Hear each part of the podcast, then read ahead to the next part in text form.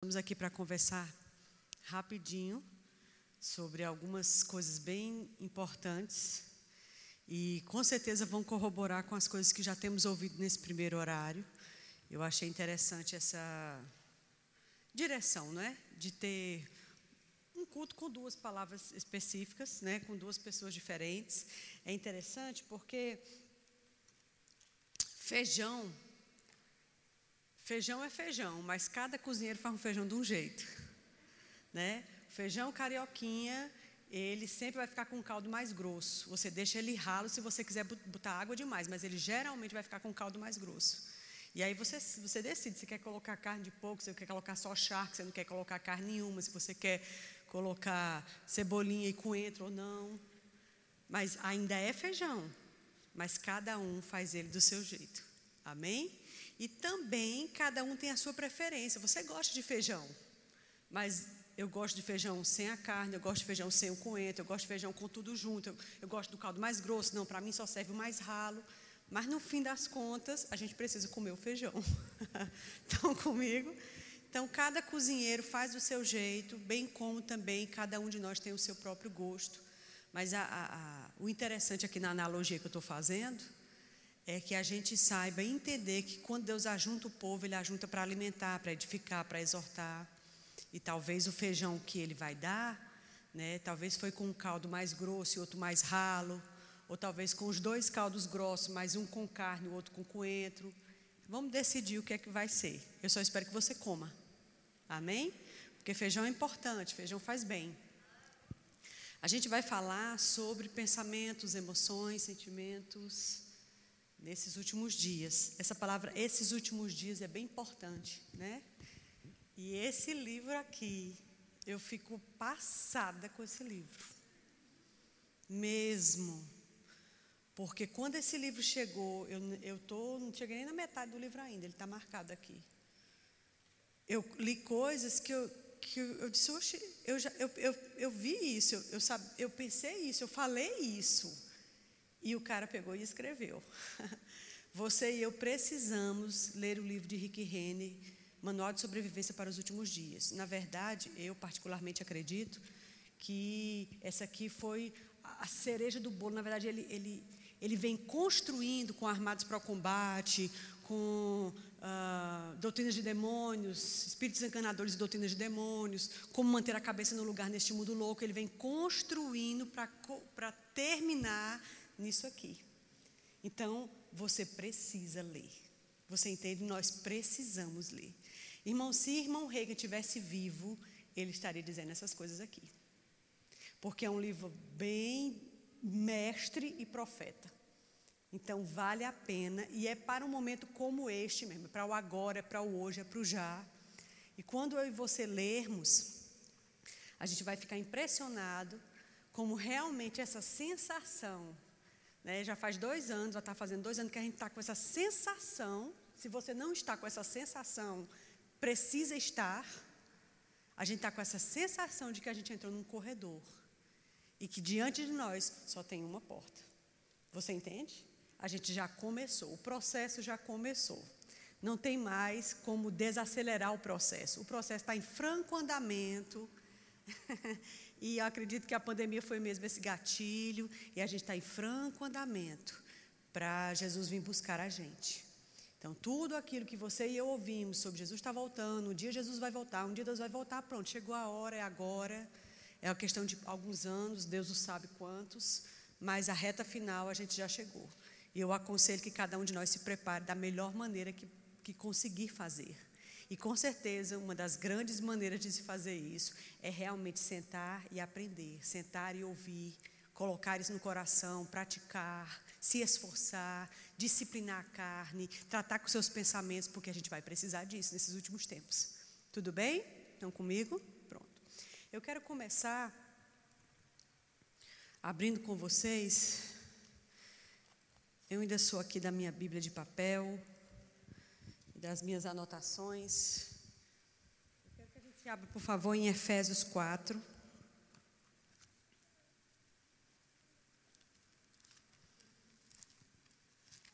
Efésios 4, versículo 2. diz assim. Oh, não, não, não, não. É Efésios 2, desculpe, tá? Versículo 1. Efésios 2, versículo 1, diz assim: Ele vos deu vida estando vós mortos nos vossos delitos e pecados, nos quais andastes outrora, segundo o curso desse mundo, segundo o príncipe da potestade do ar, do espírito que agora opera sobre os filhos da desobediência, entre os quais também todos nós andamos outrora seguindo a inclinação da carne, fazendo a vontade da carne e dos pensamentos. Sua Bíblia diz vontade da carne e dos pensamentos? Diz? Pronto. Ele está falando aqui, fazendo um, um, um históricozinho breve de quem a gente era quando a gente era do mundo, né, que servíamos a Ele, que fazíamos as obras dele, andávamos segundo o curso desse mundo. E aí ele termina dizendo: fazendo a vontade da carne e dos pensamentos. Aí depois agora ele vai falar do novo nascimento, que as coisas agora mudaram. Só que fazer a vontade da carne e dos pensamentos ainda é uma tentação constante. Ainda é algo que vai bater na minha porta e na sua o tempo todo. Fazer a vontade da carne e dos pensamentos. Isso me chamou a atenção. Porque resistir a obedecer à carne é uma coisa que todo crente é convidado a fazer, convocado a fazer. Mas ele dá um acréscimo, ele fala que eu e você também temos que ter uma resistência ao pensamento errado que quer te empurrar e me empurrar para fazer alguma coisa. Então quer dizer que há, há pensamentos que vêm de fora e chegam na nossa cabeça, ou que a gente se expôs a alguma coisa que gerou aquele pensamento, e aquele pensamento ele quer nos empurrar para uma ação. Você entende? Quando nós éramos filhos das trevas, nós fazíamos livremente, sem nenhuma detença, sem nenhum esforço, sem nenhuma resistência à vontade da carne e dos pensamentos. Aí o que ele está dizendo, agora que a gente nasceu de novo, a gente precisa tomar uma outra atitude. Só que essa vontade da carne e dos pensamentos continua batendo na minha porta e na sua. E isso é o tempo todo. E a gente tem que decidir o que vai fazer. A gente tem que decidir o que, que a gente vai optar. Eu quero abrir com você outro versículo. Eu já acredito que eu já falei esse, esse versículo com vocês lá em 1 Coríntios. Eu realmente gosto muito dele. 1 Coríntios 13. E eu realmente acredito que Paulo está dando aqui para a gente uma receita. Ele está dando um princípio, ele está dando uma dica. Ele está dando um segredo aqui dentro de um contexto. Eu vou ler com você e a gente vai explicar. E se você já me ouviu falar sobre isso, você vai ouvir de novo, até porque um dos princípios do ensinamento é repetição. Entende? Quando você está na escola, quando eu estava na, escola, eu ouvi a mesma coisa várias vezes, porque aquilo é um princípio para ser ensinado. Repetição. Tá bom? 1 Coríntios 13, versículo 10. Porém, quando vier o que é perfeito, então o que é em parte será aniquilado. Quando eu era menino, eu falava como menino, sentia como menino e pensava como menino. Quando eu cheguei a ser homem, eu desisti das coisas próprias de menino. Pronto. Como eu já falei outras vezes, ele dá aqui essas, essa, essas. Eu falava, sentia, pensava. Ele dá uma lista que, na verdade, essa lista é no sentido da, do produto final.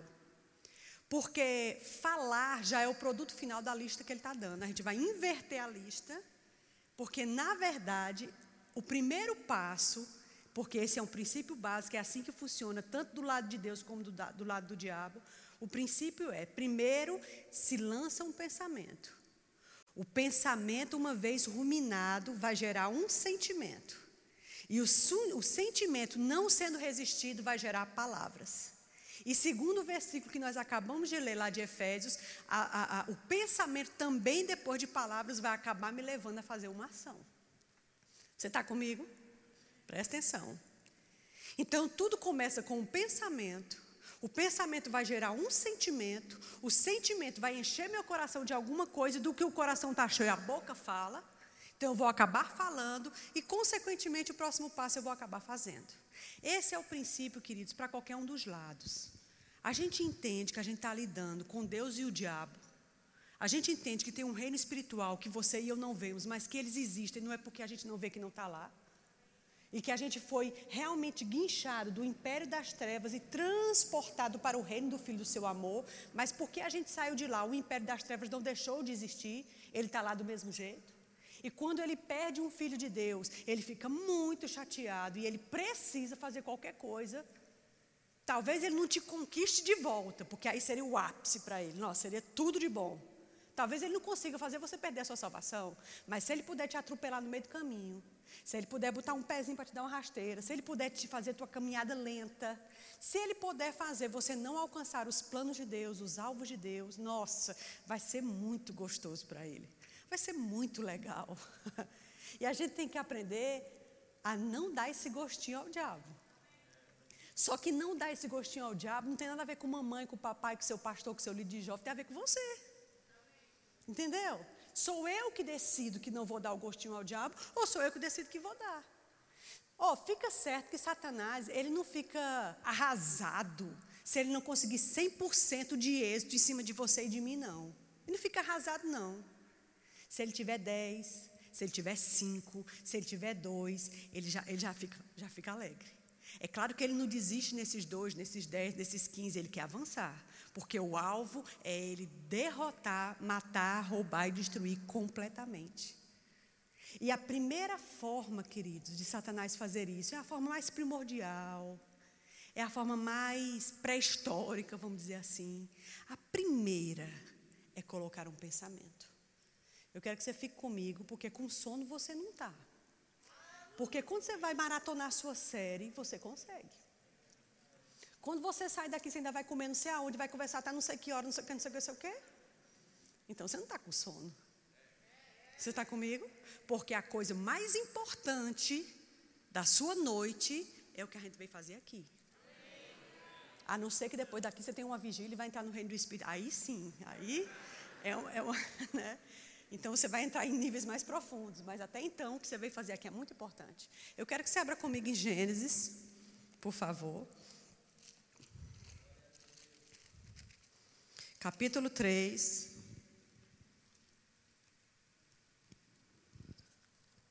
Gênesis 3, todos nós conhecemos, né? a história de Adão e Eva. E agora Satanás vai entrar no cenário, né? usando o corpo de uma serpente. A Bíblia diz, no versículo 1: Mas a serpente, mais sagaz que todos os animais selváticos que o Senhor Deus tinha feito, ele disse à mulher: é assim que Deus disse: Não comerás de toda árvore do jardim? Respondeu a mulher: Do fruto da árvore do jardim nós podemos comer, mas do fruto da árvore que está no meio do jardim, disse Deus: Dele não comereis, nem tocareis nele, para que não morrais. Então a serpente disse à mulher: É certo que não morrereis. Porque Deus sabe que no dia em que dele comerdes, vos abrirão os olhos e, como Deus, sereis conhecedores do bem e do mal.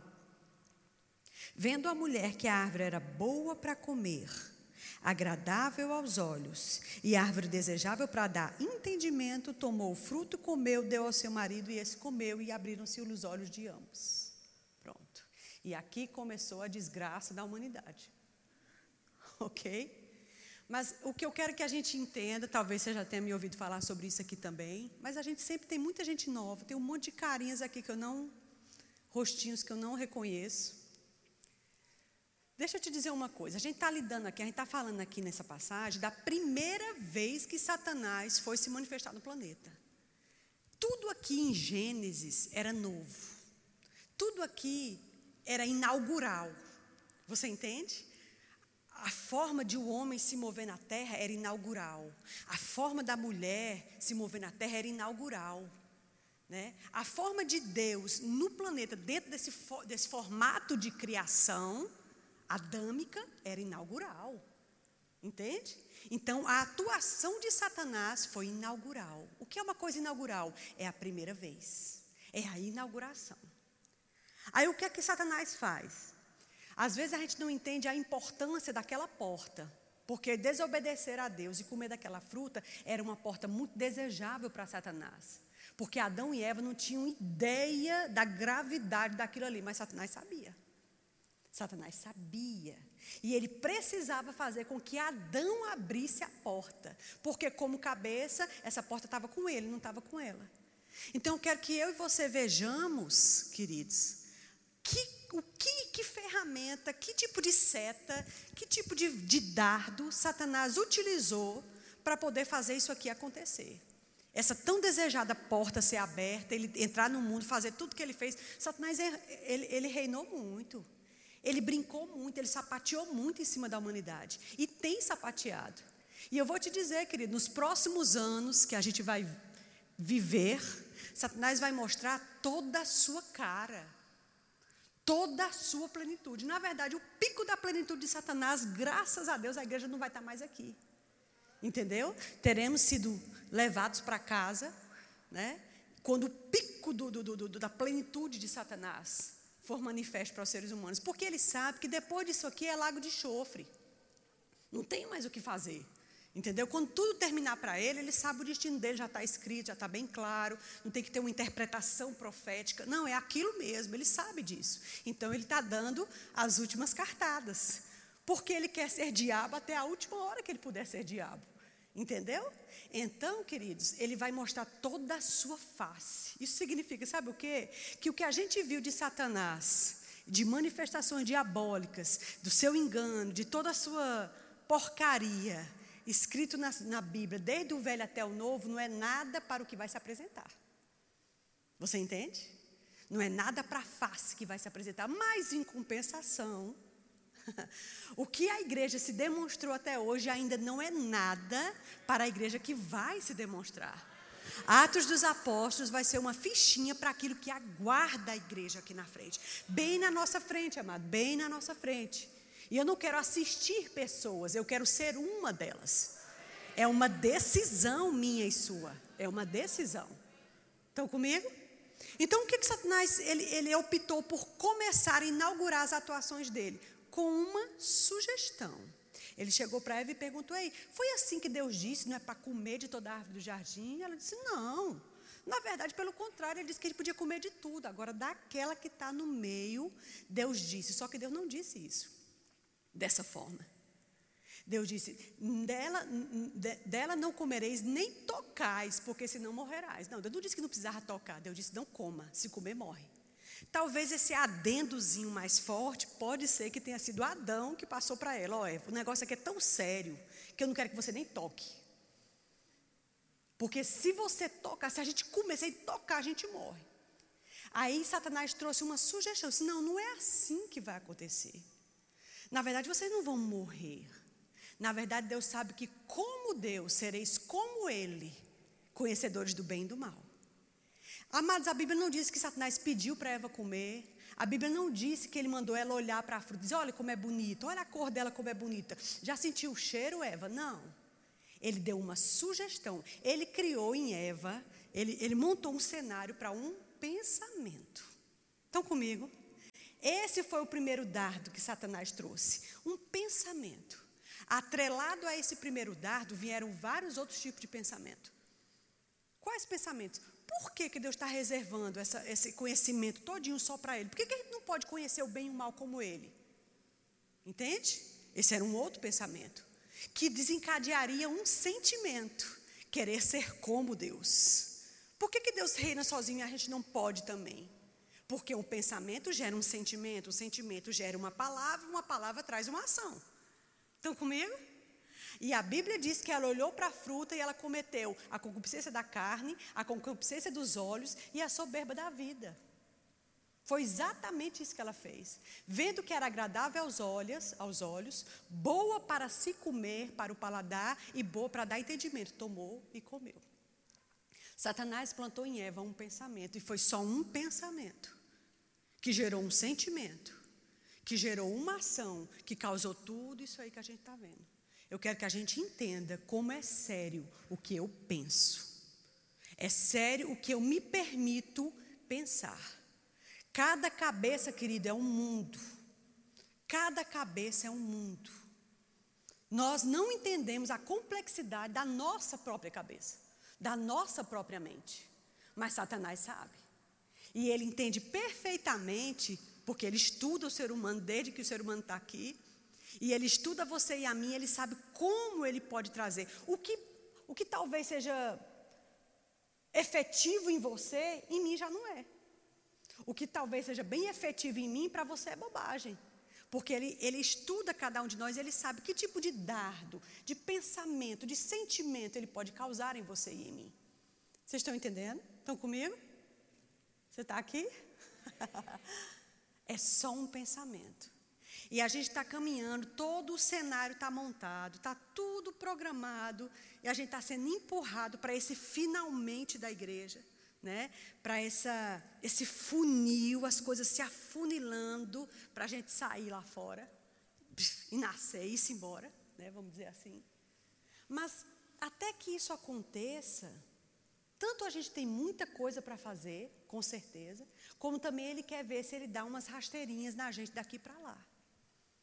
E eu digo a você: descontrole emocional, não saber ter a rédea do pensamento, não saber ter a rédea de um sentimento, entender que sua mente é sua e você controla, isso aí vai ser um ponto muito importante e ele vai fazer a diferença entre quem vive e quem morre, entre quem sobe e quem fica, entre quem caminha na estrada e quem fica no, no meio do caminho. Você está comigo? Observe o que Satanás tem feito dentro dessa pandemia, maltratando as pessoas na cabeça, na mente. As pessoas, a gente vai receber um mundo pós-pandemia todo cheio de lacuna, todo cheio de problema. E era a igreja que tem que ter os braços abertos para receber esse pessoal. Mas se a igreja também está toda mexida, e agora? Quem poderá nos defender? Não é Chapolin Colorado. Amém, queridos? Na verdade, eu digo a você, jovem, e aos jovens que não vieram, e aos jovens que vão ter acesso a esse culto depois, tanto com a palavra de Perilo quanto com o que eu estou dizendo agora. Você está sendo munido de ferramentas e está sendo munido de placas de aviso. Placas de aviso e sinalização, elas não existem à toa. Placa de aviso, ela existe no meio da estrada para a gente saber que não pode ir para cá, não pode ir para lá, não pode atravessar, tem que esperar aqui, tem que ir para ali. Essa passagem você pode. Gente, sem sinalização, nossa, é loucura continuar caminhando. Sem, sem atentar para as sinalizações, é loucura continuar caminhando. Você vai machucar a si mesmo e machucar muita gente. Mas observar as sinalizações que Deus está colocando vai realmente te salvar. Vai te poupar tempo, vai te fazer feliz, vai te realizar, vai dar tempo de fazer muitas das coisas que você deseja fazer e viver se a gente atentar para as sinalizações e obedecê-las. Cuidado com sua mente. Cuidado com o que a gente pensa. Eu não canso de dizer isso. Os cinco sentidos são a porta para dentro de nós. O que eu vejo, o que eu ouço, o que eu toco, o que eu provo, o que eu cheiro. Cinco sentidos são a porta para dentro de nós. Tudo que eu exponho, meus cinco sentidos, com frequência, vai entrar e pegar rapidamente na minha cabeça. É o primeiro lugar onde se instala. Você já assistiu uma coisa que teve um pesadelo de noite quando foi dormir? Todo mundo. Você já viu uma notícia, sei lá, às vezes você mexendo no celular e alguém postou uma, uma filmagem forte. Quem não se chocou com as pessoas se pendurando no avião quando o Talibã assumiu o Afeganistão? E as pessoas correm. Gente, aquilo foi chocante. Eu estava fora, estava no Pará. E eu fiquei arrasada. E, e outra coisa, é uma enxurrada né, desses assuntos, desses vídeos. Depois, em outro momento, eu mexendo, aí tinha uma menina da idade de Isabel. Ela devia ter uns 13, 14. Tinha umas grades, um monte de menininhas atrás dela, e ela falando na língua dela, e chorando e gritando nas grades, e, e ela chorava compulsivamente e de, repetindo uma mesma palavra. Depois, em outro momento, eu vi uma tradução, parece que ela está dizendo: Por favor, chame minha mãe, por favor, chame minha mãe. Isso choca você, não é verdade? E essa imagem, é só um exemplo, ela entrou pelos nossos olhos, que são os canais mais rápidos, o que você vê e o que você ouve. O que você vê e o que você ouve. Entrou, gerou um sentimento. Porque virou um pensamento que gerou um sentimento, que gera uma palavra, que gera uma ação. Esse é o processo sempre. Entende? A palavra diz assim: Eu vou trazer à minha memória o que pode me dar esperança. Eu vou colocar a palavra de Deus diante de mim bem grande. Diz assim: bota a visão bem grande para quem passar correndo consiga ver. A Bíblia diz assim: não vou colocar coisa má diante dos meus olhos. A Bíblia diz assim: filho meu, atenta para as minhas palavras, as minhas razões. Eu quero que você incline o seu outro sentido, que é o ouvido. Porque elas serão vida para as quem acha e saúde para todo o teu corpo. O negócio é que a gente está inclinando os nossos cinco sentidos para qualquer besteira. Gente, você acompanha uma série com um nome bem, bem, uma proposta bem inocente. E depois que você está bem apaixonado pelos, pelos personagens, aí agora está os personagens fazendo todo tipo de porcaria, falando todo tipo de porcaria, se envolvendo com todo tipo de coisa estranha. Você vai assistir uma comédia. E você pode ter certeza que vai ter um monte de moralidade. É impressionante, eles não conseguem. Esse livro fala que nos últimos dias, que são estes, amém? Porque os últimos dias eles começaram quando Jesus foi assunto aos céus, pronto. A igreja entrou na era dos últimos dias. Como um dia para o Senhor são como mil anos, e mil anos são como um dia. Só que agora nós estamos nos últimos dos últimos, ou seja, é o finalzinho da, da, da, da estrada, é a última parada do trem. Você entende? É a última milha do trem.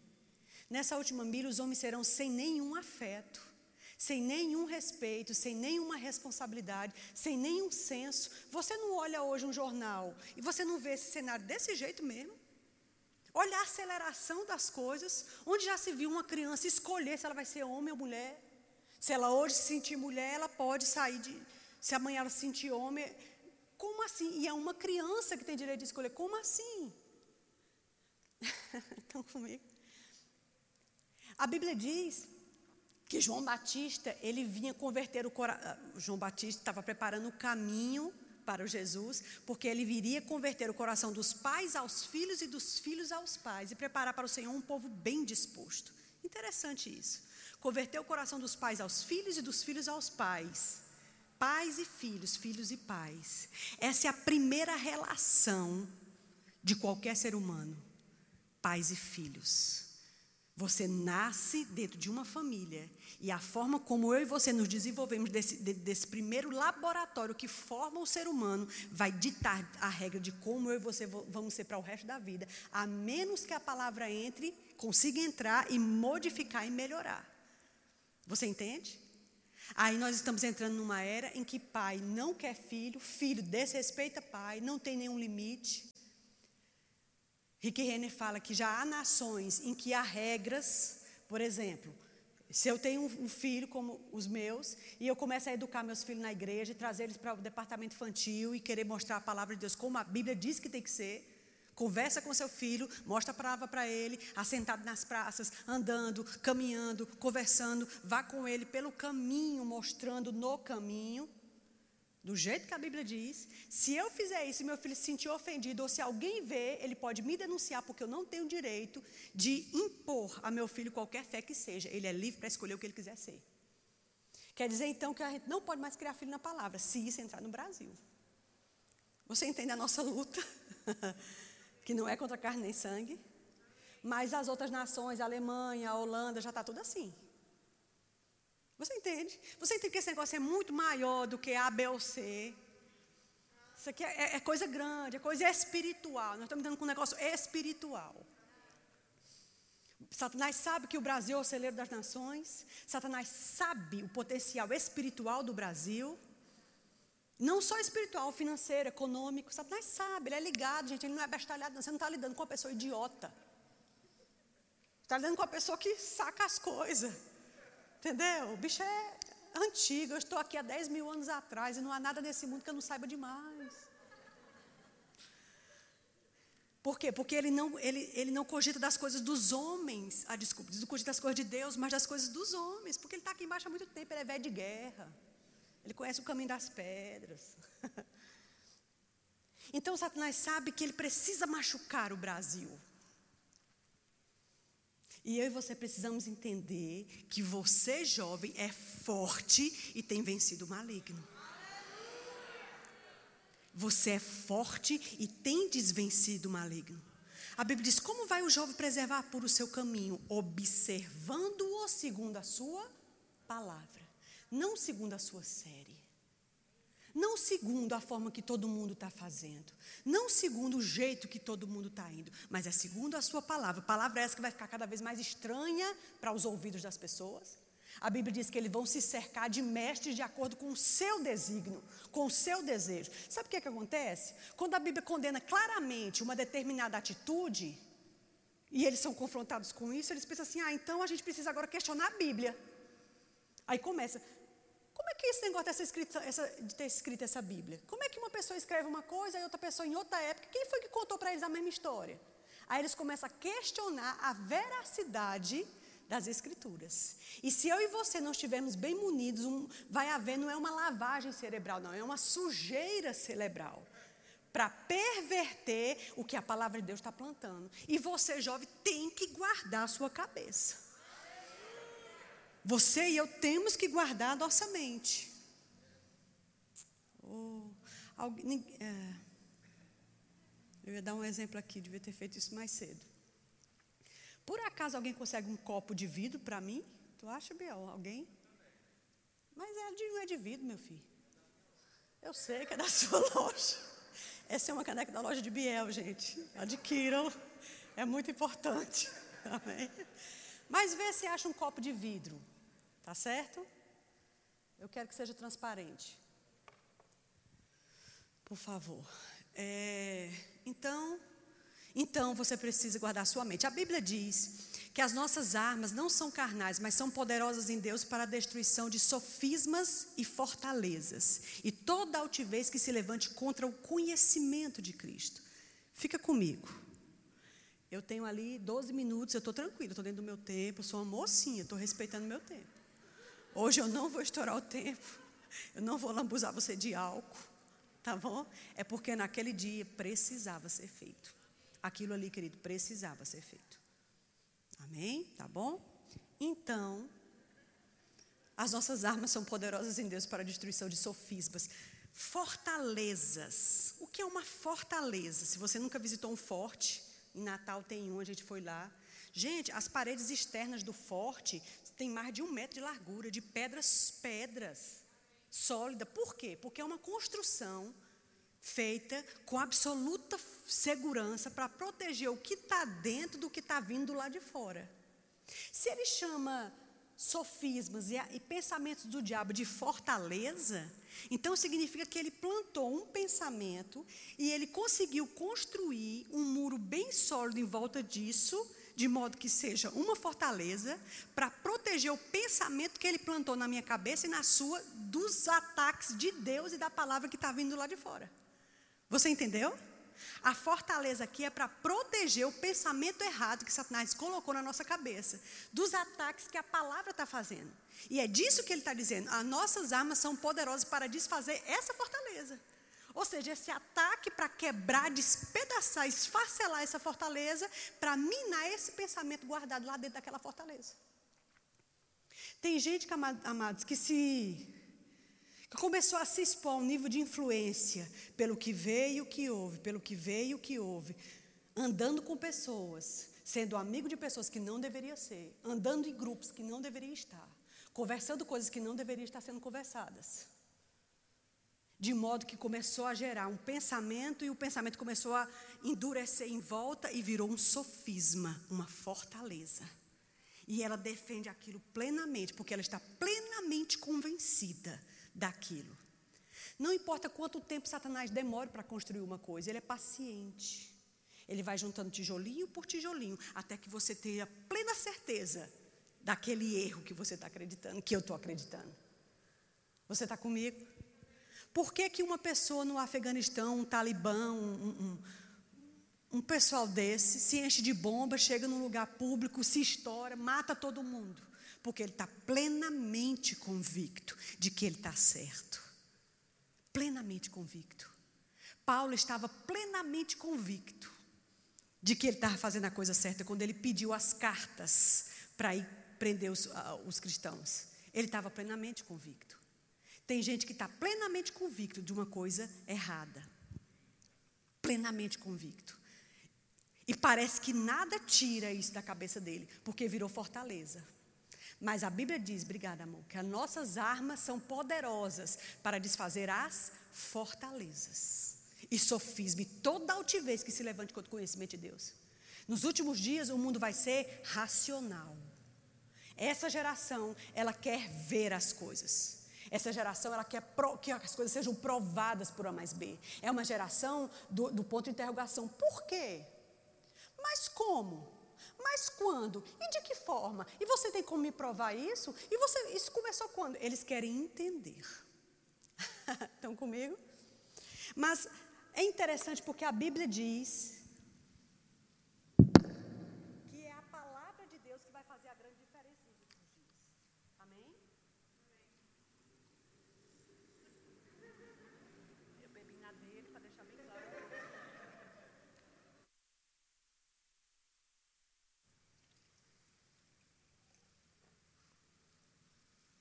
O que, que eu tenho na minha mão?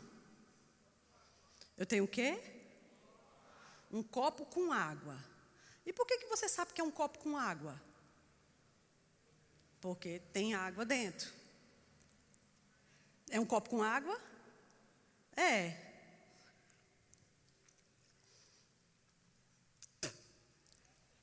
É um copo com o que agora? E por que você sabe que é um copo com cuspe? Depois eu levo o copo para casa para lavar, fica tranquilo. Eu queria ter aqui uma Coca-Cola, queria ter um leite, queria ter um suco de laranja, para ir derrubando num balde e só abastecendo o copo, derrubando e abastecendo. Na verdade, é sempre o mesmo copo. O líquido é que, é que faz a diferença. Se aqui eu tivesse uma Coca-Cola e colocasse aqui dentro e ela enchesse até aqui, gente, eu tinha o que na minha mão? Um copo de Coca-Cola. Mas não é o mesmo copo? É. Por que, que outrora ele era um copo de água, agora ele é um copo de cuspe, e se eu tivesse uma Coca-Cola, ele seria um copo de Coca-Cola? Porque o copo vai ser aquilo de que ele estiver cheio, é disso que é o copo. Eu tenho que decidir que copo eu vou ser. Eu vou ser um copo de quê? Você está entendendo? De que copo você vai ser? Eu tenho que decidir se eu vou ser um copo de água que mata a sede das pessoas, se eu vou ser um copo de leite que alimenta, se eu vou ser um copo de suco de laranja que refresca, ou se eu vou ser um copo de Coca-Cola que envenena. É uma decisão. Fica a dica. Fica a dica. Porque na verdade sempre vai ser o mesmo copo, a questão é o que é colocado dentro. E a gente está botando dentro da gente porcaria. E é por isso que a coisa não está dando certo. Vigie o que você pensa, vigie o que você fala, vigie o que você sente. E eu vou começar a terminar. Eu tenho seis minutos. Nós estamos sendo programados já faz algumas décadas que a gente está sendo programado para ter uma geração que não sabe ouvir não, que não sabe lidar com frustrações, que não sabe sofrer bullying na escola, porque na minha época, deixa eu dizer para você uma coisa. Eu quase nasci em Minas. Eu tinha seis meses quando minha mãe me levou para lá e saí de lá com 11 anos. Então, meu sotaque era de mineiro. Não sei se você já ouviu, não sei se já ouviu mineiro. Quando eu cheguei em Fortaleza, gente, eu cheguei no lugar onde todo mundo faz uma piada com alguma coisa. Todo mundo tira onda de tudo em Fortaleza. Tem um humorista em cada esquina. Entendeu? E aí eu fui estudar no grupo escolar no bairro onde a gente estava. Nossa, como eu sofri. E porque eu falava naquele, naquele sotaque, o pessoal achava que eu queria ser demais, só porque eu não era do Ceará e eu era de Minas Gerais. Eu acho que eles se sentiam rebaixados, eu não sei. Eu sei que era um problema comigo dentro da sala de aula. E o povo me perseguia, as meninas me perseguiam, queriam me bater, era um problema. Tinha um, um dia que eu ia sair da escola, tinha um, três irmãos, eu lembro que era um, um menino e duas meninas, que eles ficavam me esperando.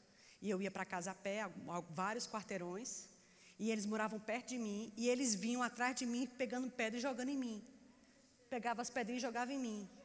Era. E eu ficava, aí eu andava bem rápido assim, de cabeça baixa, e ele ficava jogando as pedras em mim. Aí o que, que eu fazia? Eu tentava sair, quando eu tocava o sino para ir embora, eu já ficava com aquele medo. Ai, meu Deus, será que a família está ali, os irmãos estão ali? Aí eu olhava, quando eu via que eles não estavam, aí eu ia me embora. Aí, de repente, eles viram, lá vai ela, vai ela, bora, bora, bora, bora. Aí pegava as pedras e começava de novo. Eram pedrinhas pequenas, mas machucavam. Minha mãe nunca soube. Eu não estou querendo dizer que a gente deve suportar pessoas jogando pedra de você. Se eu tivesse outra personalidade, eu teria procurado uma professora, teria denunciado os meninos. Talvez eu deveria ter feito. Você entende? O que eu estou querendo dizer é que às vezes as situações que você e eu vamos passando ao longo da vida que vai engrossando os coros, como se diz. E quando eu e você precisamos lidar com coisas realmente grandes, você já venceu um leão, você já venceu um urso, um gigante, não, não vai ser mais nada. Agora, se qualquer pedrinha dói e a gente já quer sair da igreja, pronto, aí a gente tem um problema. Porque a gente está criando uma geração que não suporta ser frustrada. E aí eu fico olhando alguns personagens da Bíblia, gente, que lidaram com frustração o tempo todo. Como você acha que Pedro se sentiu? Quando naquela cena, naquele momento, Jesus disse para ele: Pedro, você vai me ligar três vezes antes que o galo cante hoje. Eu? Nossa, estou pronto a ir para a cruz com você, Senhor. Ele falou isso na frente dos meninos, todo mundo viu. Gente, pouco tempo depois aconteceu. Diz que Pedro nem ficou com os meninos, ele se sentiu arrasado, frustrado. E se ele não quisesse nada com Deus, ele não tinha pulado no barco nu quando ele viu Jesus na praia.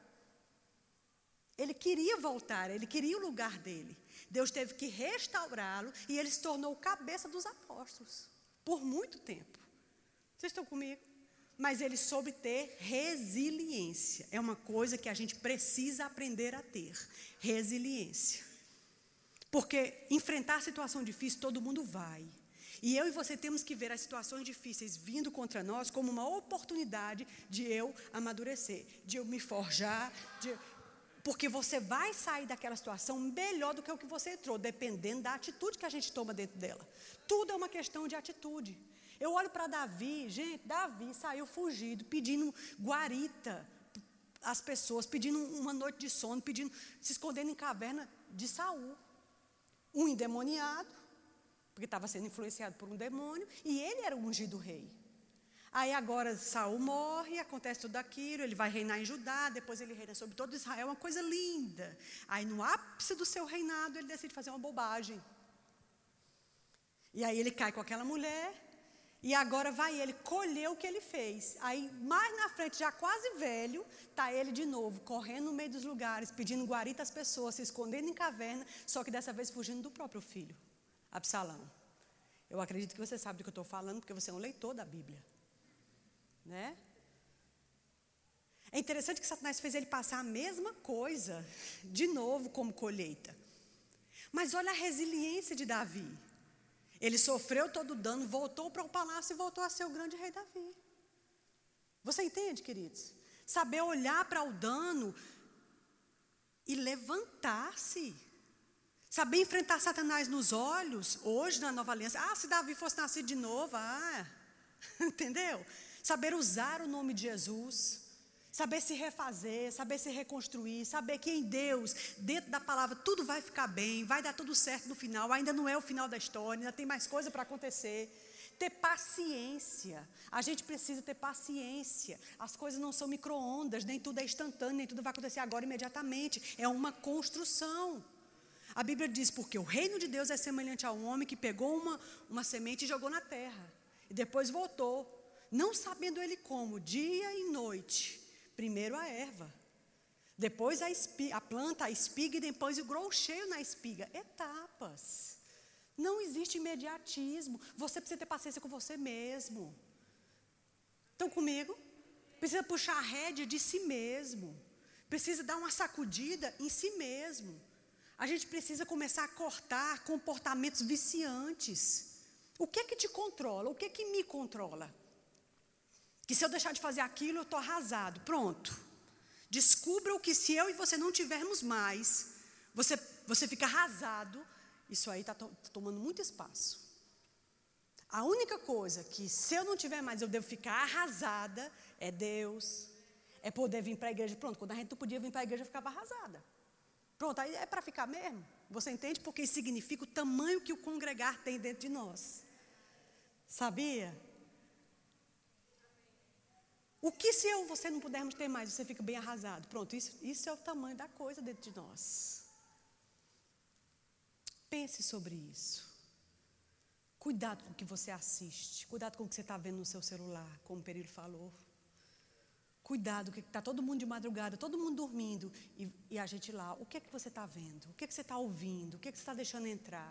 Daqui a pouco você está falando como ele, pensando como ele, falando, vestindo, fazendo. Fica de pé. Uma pessoa que vê muita pornografia e cena de sexo o tempo todo, e coisas picantes o tempo todo, isso vai mexer com você. No mundo, um homem assim, qualquer pedaço de carne que tiver, ele, ele, pode ser uma criança, pode ser uma senhora, pode ser uma cunhada, pode ser uma prima, ele não tem medida, porque ele é viciado. Mas ele não nasceu viciado, ele se fez viciado, ele se permitiu viciar.